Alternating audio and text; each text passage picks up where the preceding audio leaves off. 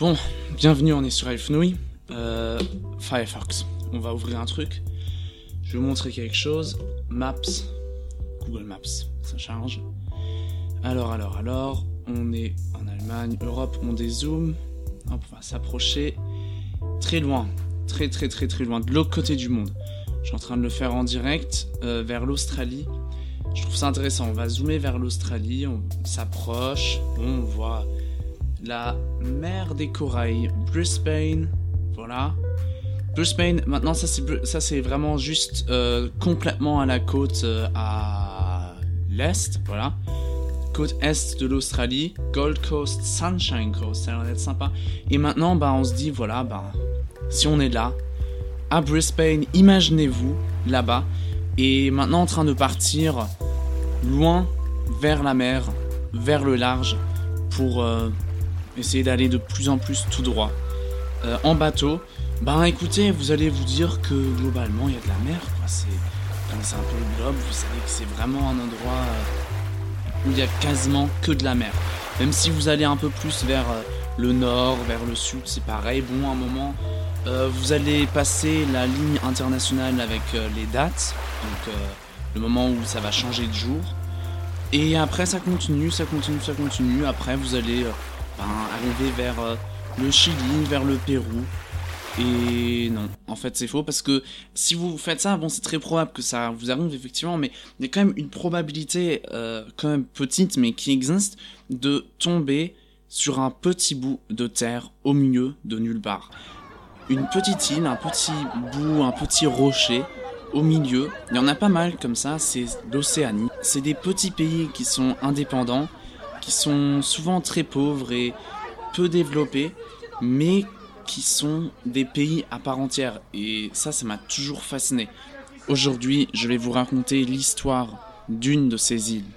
Une histoire que je trouve fascinante parce qu'elle montre comme un pays peut assez facilement devenir très très très riche après faire une série d'erreurs et après se retrouver dans une situation très très mauvaise Bienvenue sur Radio Funny Stories, on démarre ce nouvel épisode maintenant. L'histoire du pays qui s'enrichit avec des mouettes, souffre puis s'autodétruit, Nauru. Radio Fenouil Stories. Donc déjà pour commencer, on va juste vous dire un peu de géographie.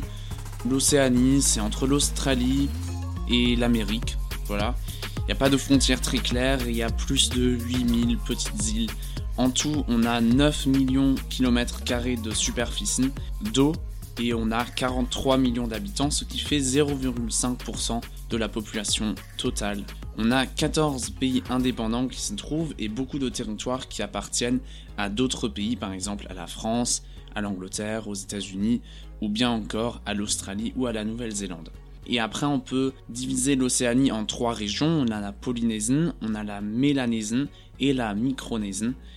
Et en Micronésie, on a l'île de Nauru qui va également nous intéresser dans l'épisode d'aujourd'hui.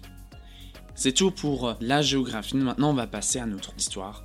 Une histoire qui se déroule dans le passé. Vous connaissez tous l'industrialisation. C'est cette époque entre 1800 1900 quand tout s'accélère. Les machines sont inventées, les fabrications de masse commencent, on a de plus en plus d'entreprises, de plus en plus de charbon, de plus en plus de trains à vapeur qui sont inventés, qui transportent le charbon vers les usines pour fabriquer des produits de consommation de masse avec des personnes qui travaillent très simplement euh, quand vous avez de plus en plus de divisions entre les riches et les pauvres, les chefs d'entreprise et les personnes pauvres qui vont habiter dans les villes pour y travailler et de plus en plus de prospérité aussi en général qui s'installe dans les civilisations et dans les sociétés euh, occidentales et industrialisées. Et toute cette euh, prospérité supplémentaire fait augmenter la population et pour avoir une plus grande population, il faut plus de nourriture. Et cette nourriture, on va la, on va la faire pousser dans des monocultures.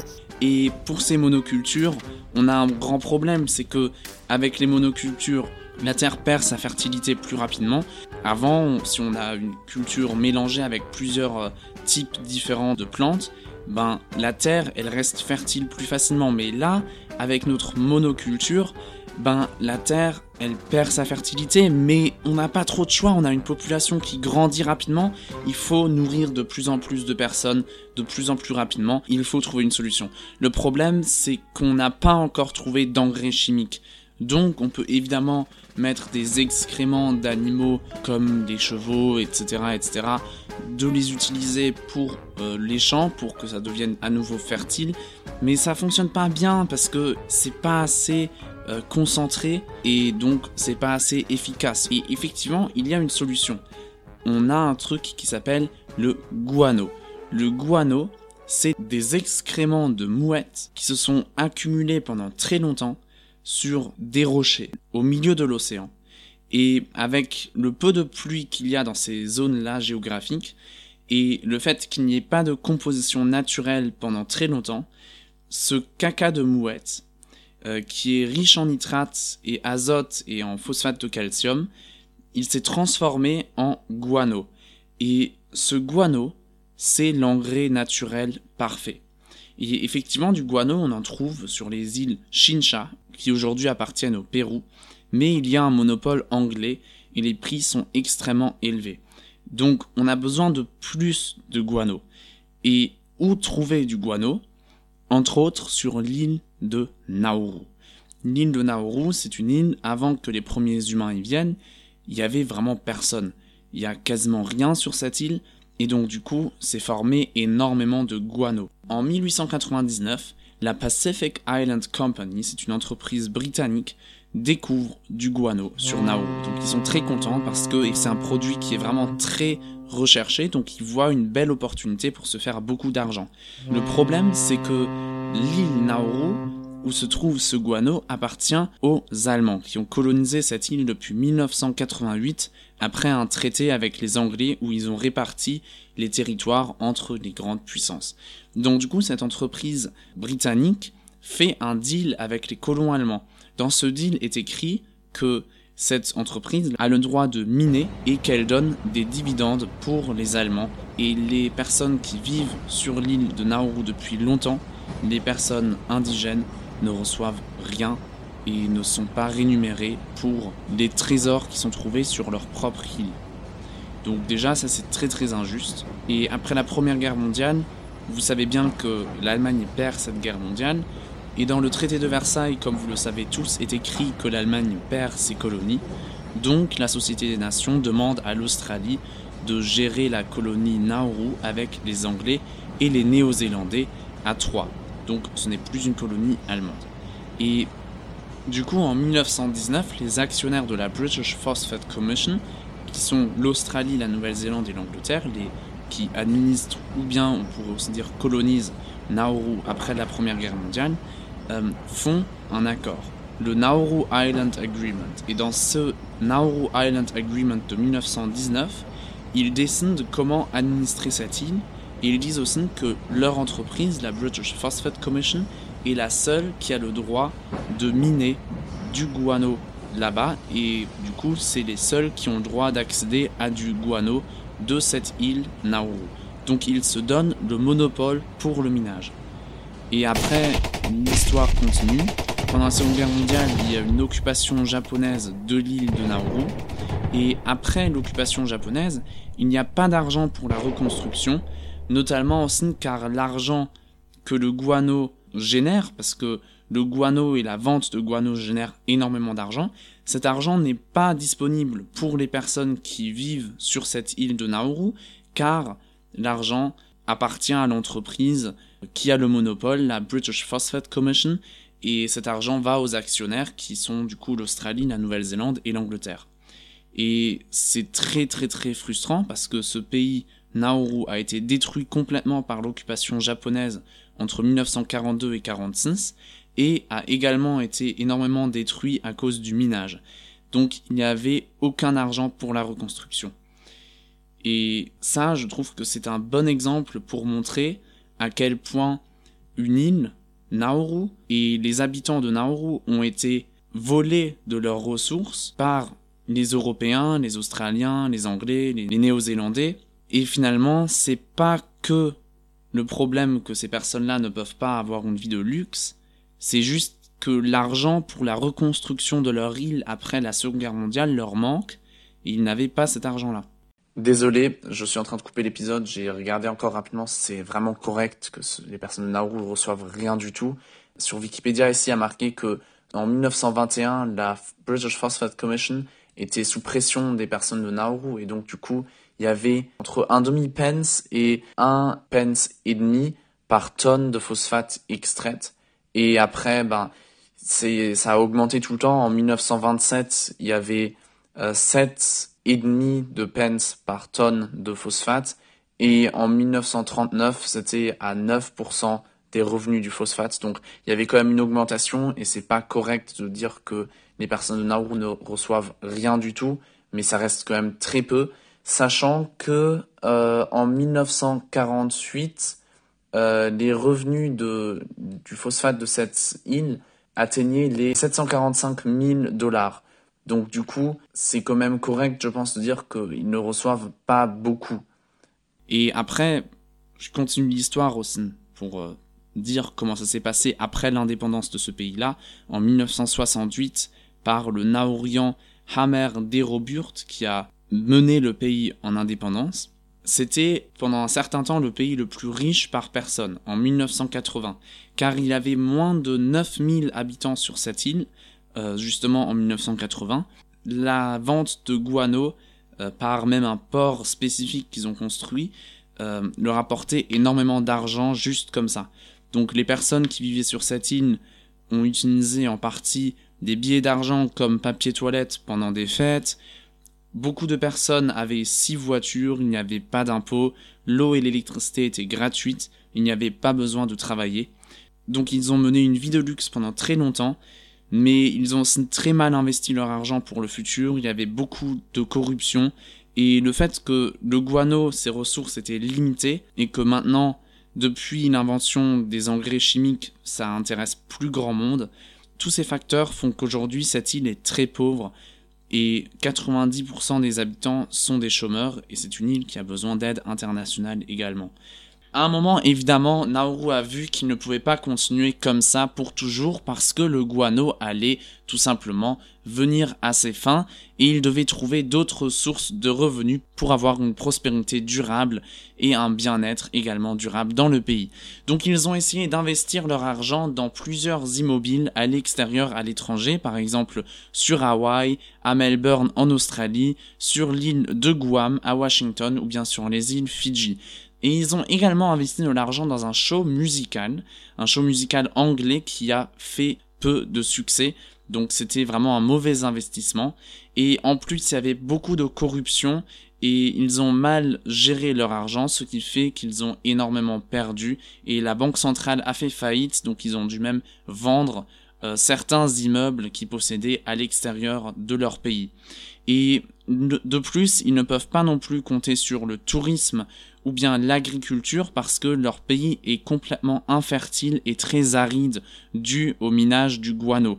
On a environ 70% du pays qui est inhabitable et les personnes qui y vivent ne peuvent rien cultiver elles-mêmes mais sont obligées de manger de la nourriture qui a été importée euh, de l'Australie principalement. Et cette nourriture-là, il y a encore des aspects culturels en plus, mais la nourriture importée est souvent beaucoup moins bonne pour la santé, ce qui fait qu'il y a énormément d'obésité dans ce pays-là. 97% des hommes sont en surpoids ou obèses, et pour les femmes, c'est 93%. Ce qui fait que c'est le pays le plus obèse au monde. Il y a 40% de la population qui souffre de diabète type 2, et c'est aussi le pays avec le plus grand taux de fumeurs au monde. Donc que fait Nauru pour avoir de l'argent euh, pour les générations à venir? Ils doivent devenir très créatifs. Ils ont essayé plusieurs choses. La première chose qu'ils ont essayé, c'était d'essayer de devenir un paradis fiscal en autorisant très facilement l'ouverture d'une propre banque avec un taux de capital de départ qui est très très peu élevé. Le problème, c'est que ça a attiré les mauvais groupes, notamment la mafia russe qui a réussi à blanchir jusqu'à 70 milliards de dollars à Nauru, et ça a également attiré des cartels de drogue et des groupes comme Al-Qaïda. Donc Nauru a cédé à la pression internationale qui a été faite sur ce pays et n'est plus un paradis fiscal aujourd'hui. Il y a très peu de banques et la majorité des transactions sont faites avec de l'argent liquide. Nauru a également autorisé l'Australie à ouvrir un camp de détention pour des réfugiés, ce qui leur apporte pas mal d'argent parce que l'Australie paye par détenu tenus sur l'île.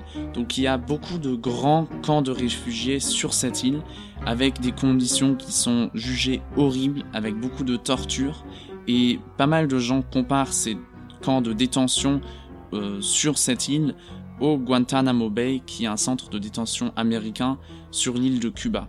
Et la majorité des personnes là-bas sont des enfants qui sont détenus dans des conditions horribles. Apparemment, il y aurait aussi eu quelqu'un qui s'est suicidé en apprenant qu'il allait devoir vivre en tant que réfugié sur cette île de Nauru. Les conditions sont affreuses et sont aussi beaucoup critiquées. Et ce camp a fermé et réouvert plusieurs fois et actuellement, selon mes informations, il est en train d'être ouvert. Encore quelque chose qui a changé depuis que j'ai préparé mon émission. Euh, visiblement, ce camp de réfugiés a fermé maintenant. Il est encore en place, l'infrastructure est encore là et peut être réactivée. Mais en juin 2023, le dernier réfugié euh, a quitté Nauru pour aller en Australie. Donc visiblement, ce n'est plus d'actualité. Et vous pouvez évidemment retrouver les sources que j'ai utilisées pour tout cela dans la description de l'émission. Une autre méthode que le pays utilise pour obtenir de l'argent, c'est de voter pour ou contre certaines choses dans des institutions internationales en contrepartie d'aides financières de certains pays qui pourraient avoir un intérêt euh, pour avoir tel et tel vote. Par exemple, Nauru et Tuvalu ont voté ensemble pour laisser la pêche de baleines autorisée en contrepartie d'aides japonaises dans la Commission balnéaire internationale. Nauru va également reconnaître ou ne pas reconnaître certains pays pour après avoir des aides internationales en retour. Vous savez très bien qu'entre la Chine communiste et Taïwan, il y a des grandes tensions.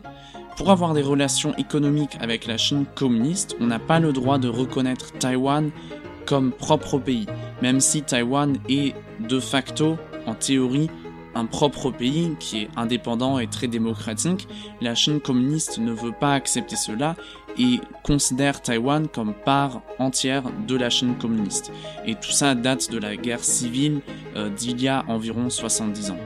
Et aujourd'hui, on a 13 pays qui reconnaissent Taïwan et c'est principalement des pays en développement qui bénéficient d'aide de Taïwan.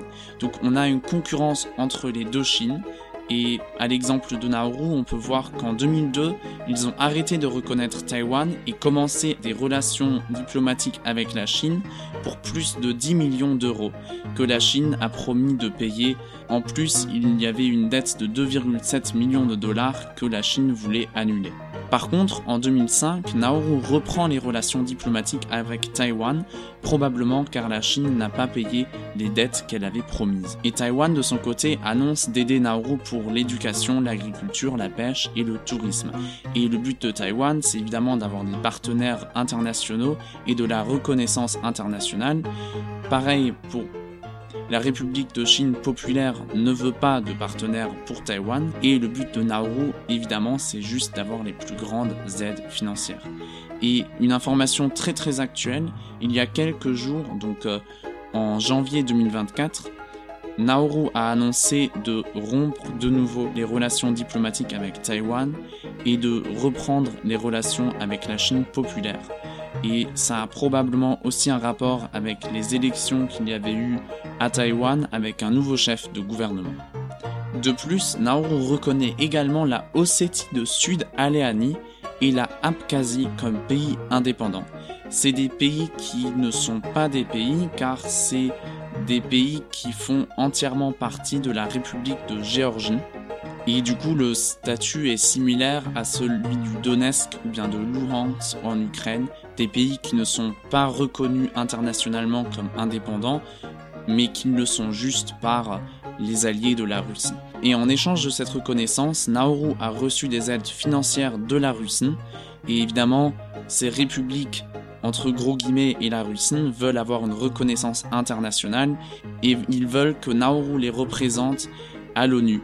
C'est assez étonnant de voir ça parce que l'Ossétie de Sud, Aléanie et l'Abkhazie n'ont pas de relations économiques historiques avec Nauru, mais quand même ils sont reconnus par Nauru parce que derrière la Russie finance Nauru et lui donne des aides financières. Et il y a aussi une visite annuelle à Nauru par ces deux pays-là et ce qui leur donne du matériel de propagande en disant qu'ils sont complètement légitimés à être reconnus internationalement. Et sinon, pour soutenir leur économie, Nauru vend les droits de pêche dans leur zone d'économie exclusive à d'autres pêcheurs, à d'autres compagnies, d'autres pays, j'imagine. J'ai bien aimé faire cette émission parce que je peux pas m'empêcher d'avoir une fascination pour ce pays. Elle est toute minuscule, elle est super petite et je trouve que ça a du charme. C'est mignon. Par exemple, il y a juste une seule route qui contourne le pays ça dure entre 20 et 30 minutes en voiture. Et si vous regardez la carte de Nauru, vous allez forcément voir l'aéroport qui est gigantesque et qui occupe une très très grande partie de l'île, juste la piste de décollage. Et quand il n'y a pas d'avion qui décolle, parce que les avions vers Nauru sont assez rares, vous pouvez y trouver sur cette piste de décollage plein de Nauruiens qui s'amusent, qui font du sport, qui jouent au volleyball après leur travail s'ils en ont, ou bien juste à la fin de la journée, ou bien qui se baladent là-bas. C'est vraiment très sympa apparemment d'y être quand il n'y a pas d'avion qui décolle. Et d'ailleurs, Nauru, c'est l'un des seuls pays qui n'a pas de capitale officielle, mais toutes les institutions se trouvent dans la région de Yaren. Sinon, Nauru est très connu aussi pour être très fort en haltérophilie. Si vous regardez les champions du monde, ils viennent des fois de Nauru, donc c'est quelque chose qui est quand même remarquable, sachant que le pays a environ 9000 habitants. Bon, c'est tout pour cette petite présentation de Nauru. Une histoire de cette île que je trouve intéressante, comme j'ai dit, pour ma fascination personnelle que j'ai pour ces petits pays euh, des îles pacifiques, mais aussi pour l'histoire des colonies, pour parler du fait que ces habitants n'ont pas pu profiter assez de leurs ressources qui leur appartenaient, qui sont sur leur île. C'est les pays étrangers qui leur ont pris. Et maintenant, c'est eux qui vivent sur une île qui est déserte et qui est invivable. Même si, évidemment, eux aussi ont profité après leur indépendance de ces ressources, et même si eux aussi après auraient pu faire quelque chose contre, en investissant et la deuxième partie après l'indépendance, je trouve que c'est une histoire très intéressante parce que ça montre comme l'histoire de Nauru, c'est peut-être juste ce qui nous attend sur notre planète entière avec le réchauffement climatique si on n'a pas de développement durable. Un pays peut vivre tout le temps au-dessus de ses ressources et au-dessus de ses moyens, peut tout le temps vivre dans le luxe, mal investir l'argent, et à la fin finir dans une situation très mauvaise. Et c'est une histoire frustrante parce que ils avaient l'argent, ils auraient pu facilement investir dans la reconstruction de l'île, dans des entreprises qui viendraient pour nettoyer l'île et pour la rendre présentable et jolie, pour après l'ère du guano, avoir assez d'argent pour en faire un endroit touristique, avoir d'autres secteurs d'économie pour pouvoir encore avoir de la prospérité. Mais c'est une histoire triste parce qu'ils n'ont pas du tout réussi à faire cela. C'est pour ça le pays euh, a complètement chuté. Je pense que c'est vraiment intéressant de voir ça parce que ça peut aussi nous rappeler un peu le destin de notre monde, en fait, avec le réchauffement climatique, de nous dire, bon, on a plein de ressources, on a plein d'argent, pour l'utiliser pour essayer de faire une transformation écologique, pour essayer d'investir dans le futur, d'investir de manière pour que dans, à long terme on ait encore assez à vivre, mais visiblement, c'est pas ce qu'il est en train de faire. On est en train d'investir pour avoir des gains à court terme et pour avoir du luxe plutôt. Une vie basée sur des ressources qu'on n'a pas. Et le résultat sera très certainement que dans le futur, à cause du réchauffement climatique, on se retrouvera avec beaucoup moins. Et on ne pourra pas dire qu'on n'a pas été prévenu, parce que l'histoire de Nauru, c'est très similaire à l'histoire du destin du monde entier, je pense. Merci beaucoup pour nous avoir écoutés durant cette émission de Radio Fenouille. N'hésitez pas à vous abonner à la newsletter, vous retrouvez le lien en description. Inscrivez-vous dans le club Radio Fenouille. Dites-moi vos retours par mail, vous retrouvez également le lien dans la description. Et abonnez-vous là où vous écoutez votre podcast sur votre plateforme de podcast préférée. Comme ça, vous ne ratez aucun nouvel épisode. Je vous dis à bientôt. Euh, bonne mois, bon mois à vous. Et on se revoit sur l'émission Vraiment, dans la dernière phrase, je bug. C'est horrible. Bon mois à vous, et on se retrouve dans le prochain épisode de Radio Fenouil Stories. Voilà, maintenant j'ai réussi. Au revoir. Crédit musique et effets. Effet bateau, minage et personnes qui parlent de Pixabay. Effet mère de Michael sur Pixabay. Effet mouette de Scottish Guy sur Pixabay. Effet guerre de Adam Ibrahim sur Pixabay. Musique de Kevin MacLeod, incomptech.com. Sous licence Creative Commons, licence attribution 4.0. http slash slash licence slash by slash 4.0 slash. Nom des titres utilisés. Maple Leaf Rag, Let Night Radio, Sergio S. Magic Dustbin, Paradise Found. Synthèse vocale de https ttsmaker.com. Merci à eux. Retrouvez toutes les sources sur le lien dans la description.